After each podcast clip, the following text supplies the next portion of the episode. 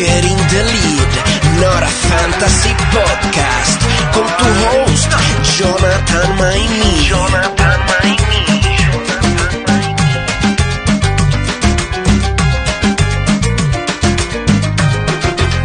Getting the Lead. Di- di- dímelo. Bienvenidos a Getting the Lead Podcast. Mi nombre es Jonathan Maimi y ya saben que pueden encontrarme en las redes sociales, en Instagram y en Twitter. En Getting the Lead, ambas eh, están bajo el mismo nombre. Así que denle pausa ahora mismo y denle follow a esas dos páginas ya que vamos a estar ofreciendo updates de juegos, de stats, etc. Adicional, por favor, Corillo, esto se va a hacer más grande si ustedes comparten, ¿verdad? Conocimiento. Por favor, compartan el podcast, denle share a los posts de Instagram, a los posts de, Twitter. Quiero agradecer a la gente que está jugando para el equipo, y, ¿verdad? Y ayudando a, a, que crezcamos. A los que le dan share, muchas gracias. A los que no, gracias por nada también.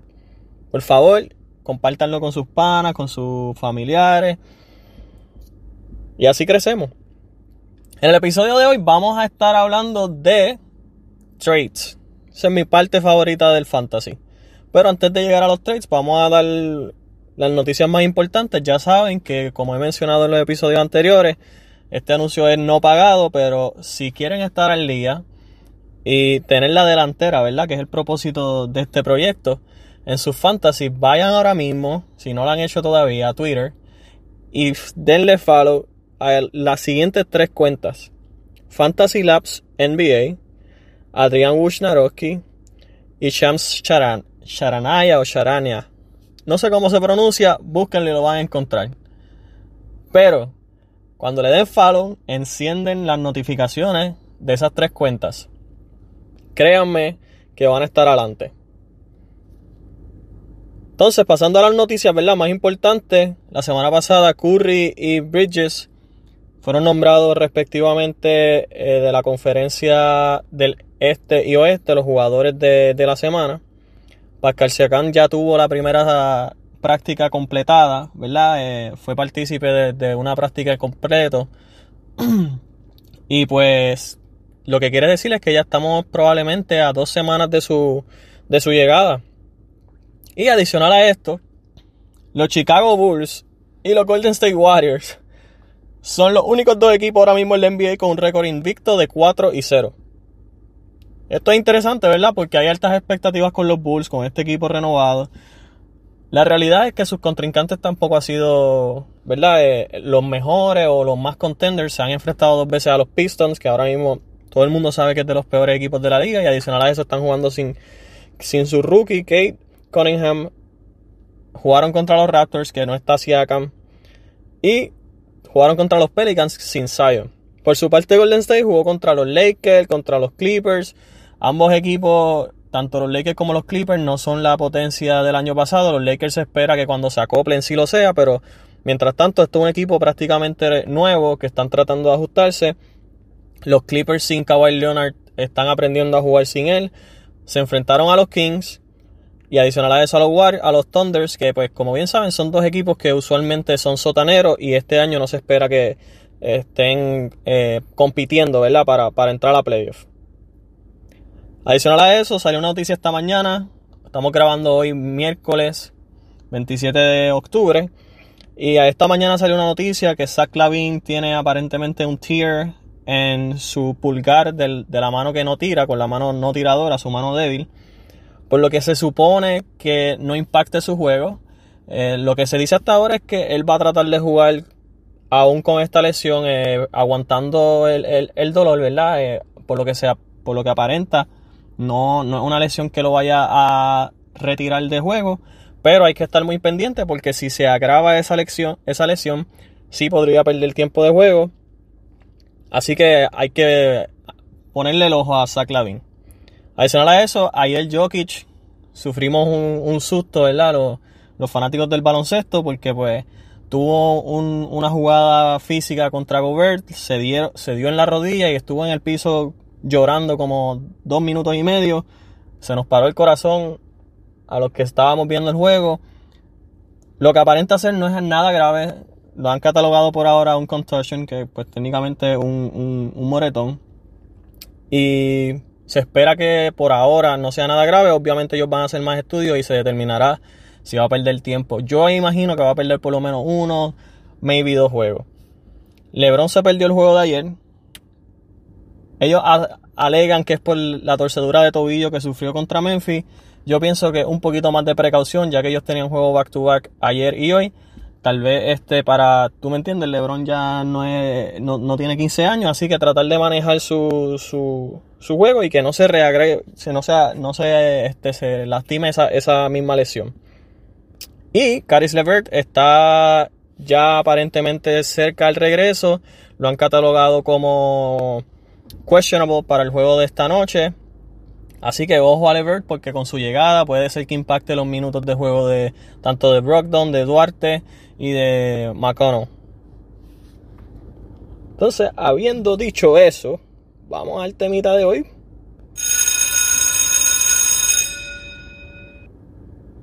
Todos los años es lo mismo conmigo. A mí me encanta hacer trades. El que juegue fantasy conmigo sabe que a mí me gusta hacer trades y yo pienso que es la forma más dinámica, más divertida de tu poder mejorar, ¿verdad? Siempre el waiver va a ayudar, pero muchas veces pues ya llega un momento que, todo el mundo ha cogido los jugadores calientes o no necesariamente los jugadores del waiver son los que te benefician. Y pues si ese es el caso, lo ideal es recurrir a trades. Y el inicio de temporada es bien interesante, pues porque es bien difícil de tú poder hacer proyecciones, pronósticos, no tenemos la data suficiente, ¿verdad? Para tú poder determinar lo que necesita tu equipo y lo que está y, si lo que está haciendo los jugadores hasta el momento, que lo que han jugado como muchos son cuatro juegos, es sustentable, es algo que se puede seguir eh, sucediendo. Por lo tanto, es el momento perfecto para utilizar la estrategia de trades buy high o buy low o sell high, ¿verdad? Es una estrategia clásica que se dice eh, o se, se explica por sí sola, lo que quiere decir es que uno va a tratar de cambiar, ¿verdad? Un jugador que no está jugando al nivel que se esperaba, o cambiar por un jugador que no está jugando al nivel que se esperaba, y dando a cambio un jugador que está sobrepasando esas expectativas. Año tras año hay jugadores que bajan de nivel, otros que suben, pero ya también hay jugadores que nosotros sabemos que por tendencia deberían estar llegando a una norma y ese es el caso, por ejemplo, de James Harden. Mi primera opción a buy low es, James Harden. Está más que sentado que es bastante, o debo decir poco probable, que James Harden actually este, termine la temporada estado rankeado tan bajo como está ahora.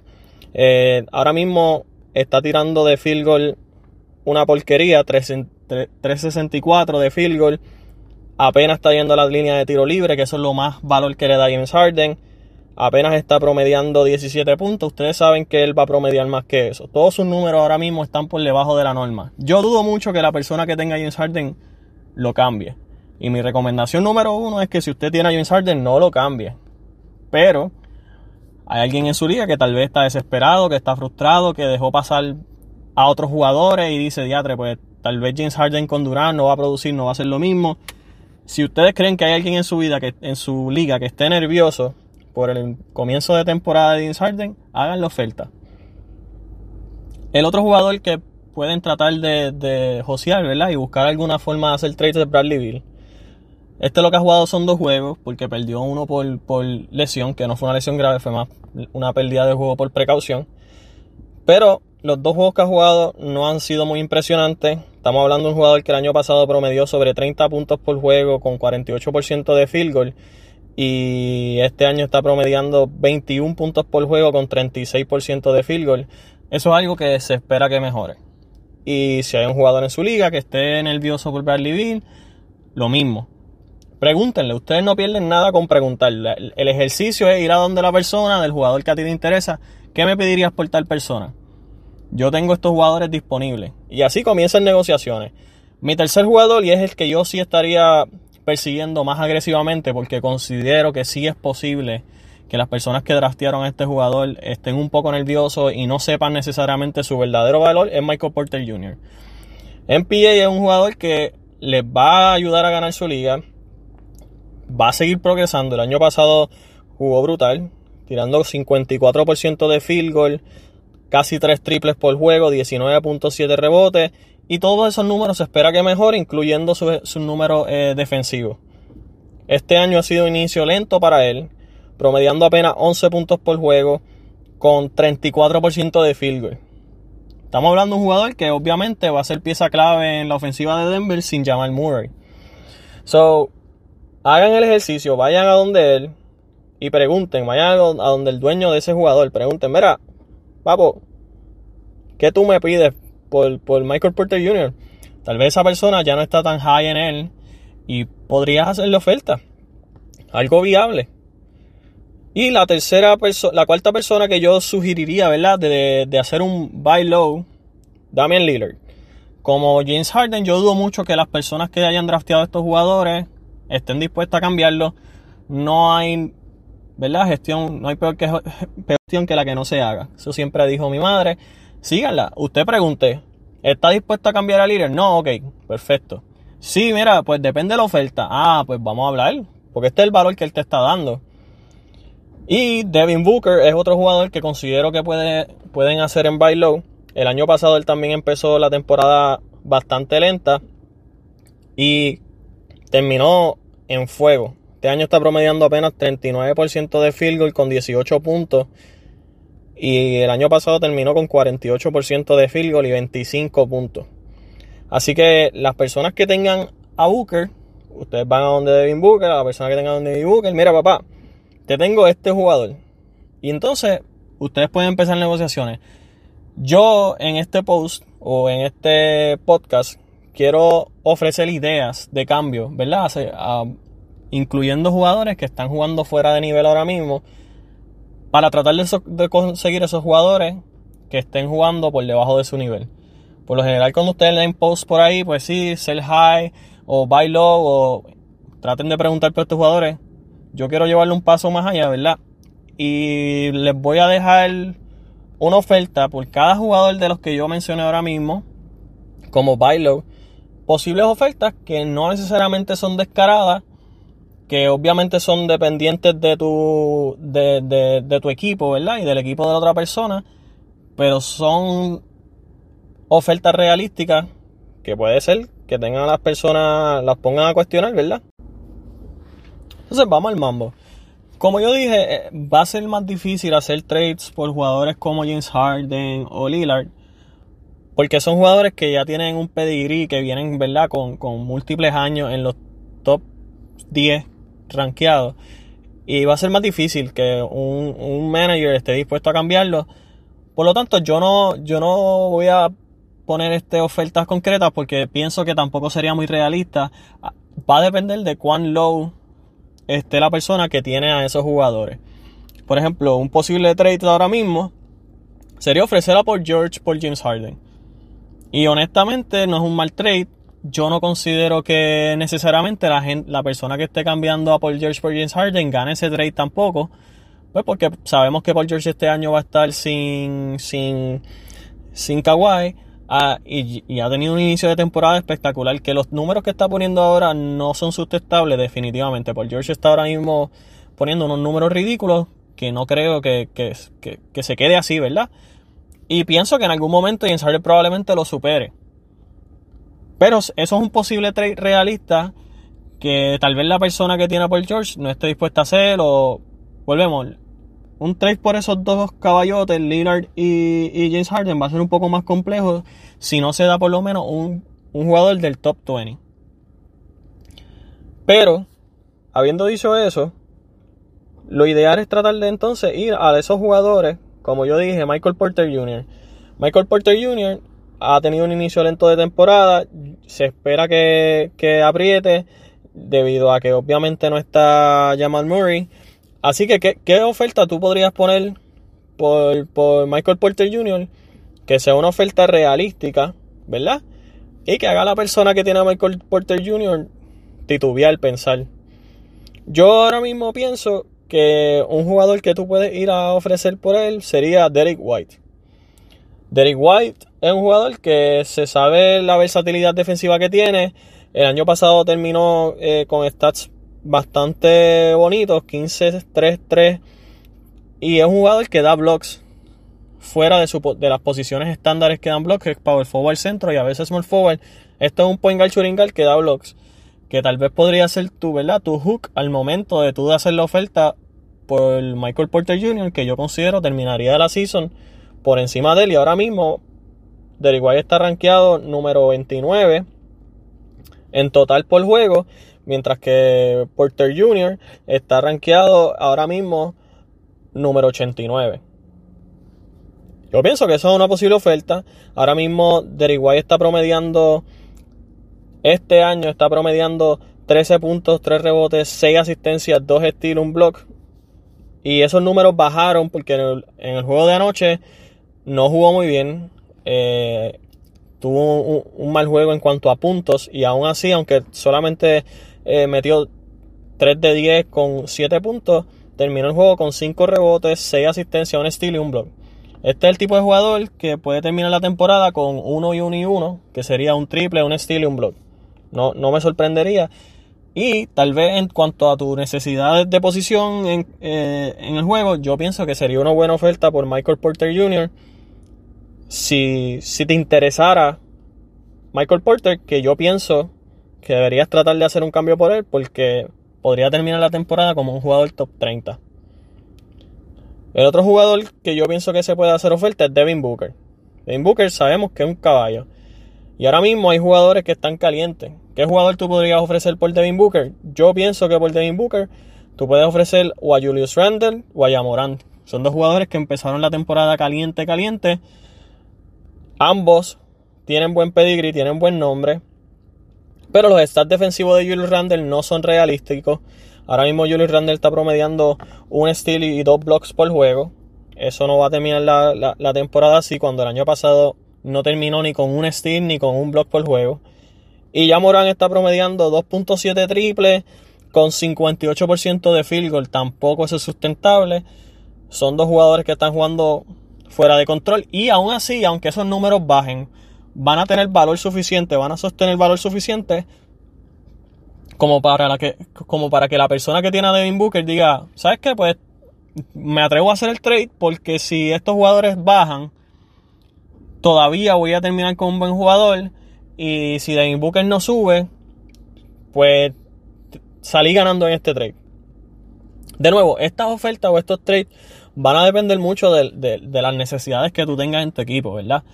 Si de tu equipo eh, está alrededor de asistencias, pues no hace sentido cambiar a Yamorant por Booker.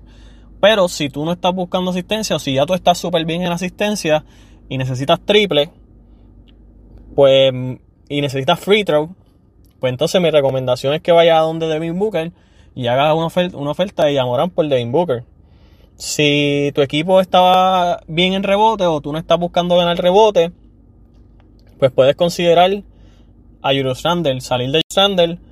En ese caso es un poco más complejo porque yo aún así me gusta mucho el juego de Julius Randle. El año pasado jugó descomunal yo no sé si, si valga la pena salir de Julius Randle por Devin Booker, pero va de nuevo, va a depender de cómo tu equipo está formado y las necesidades que, que tenga tu equipo al momento de tu hacer el trade. Estas son ofertas que yo pienso que son realísticas. Lo ideal constantemente, muchachos, es tratar de tú cambiar jugadores que están jugando sobrepasando sus expectativas por jugadores que están por debajo de su expectativa y muchas veces hasta jugadores lesionados. Si tú piensas que ahora mismo Caris Levert va a terminar la temporada en los top 50, mi recomendación es que vaya ahora mismo a alguno de tus jugadores que tú tienes en los top 75 y lo cambies por él. Trates de hacer una oferta por él. No siempre va, va, va a estar de acuerdo la persona que lo tenga, pero sí probablemente lo tiente. Lo mismo, otro jugador que está lastimado, que yo pienso que tendría mucho valor cuando regrese, es Jonathan Isaac. Yo he tratado de cambiar por Jonathan Isaac en las ligas que estoy. Lo voy a seguir haciendo porque pienso que es un jugador que cuando regrese, su versatilidad defensiva va a ser tan impactante que te puede ayudar a ganar la liga. Porque las categorías de defensa son de las más difíciles de, conseguir en el waiver. Y este es un jugador que cuando vuelva va a ser muy importante. Así que buy low no necesariamente por jugadores que estén jugando por debajo de sus expectativas, pero también puedes cambiar por jugadores que están lastimados.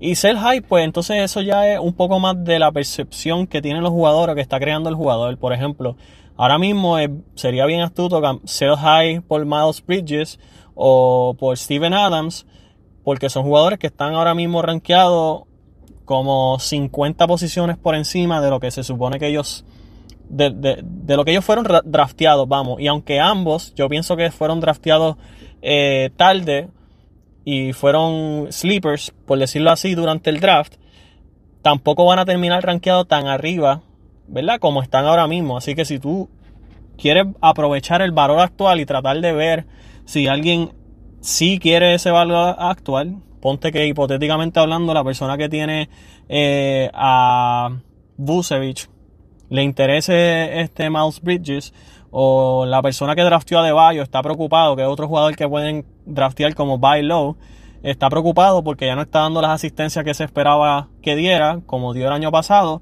tú puedes irle y decirle, mira, te tengo a, a, Miles Bridges, que está breaking out.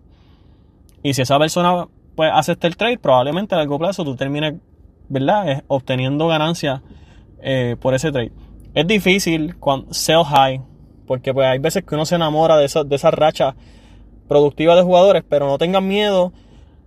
Mire bien los underlines, mire bien las oportunidades que va a tener el jugador y sean astutos, traten de siempre mirar más allá, no solamente lo que está pasando ahora mismo, sino, mira, si ahora mismo Duarte está jugando brutal, pero tú sabes que viene Caris Lever, posiblemente que también llegue T. Warren, pues si alguien está interesado en Duarte, yo no estoy diciendo que lo cambien, porque aún así yo pienso que Duarte va a tener mucho valor.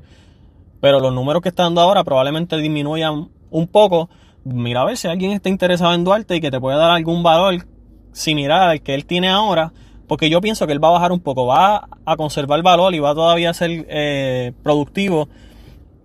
Pero debería bajar un poco con la llegada de Keris Levert y de, y de T. Warren.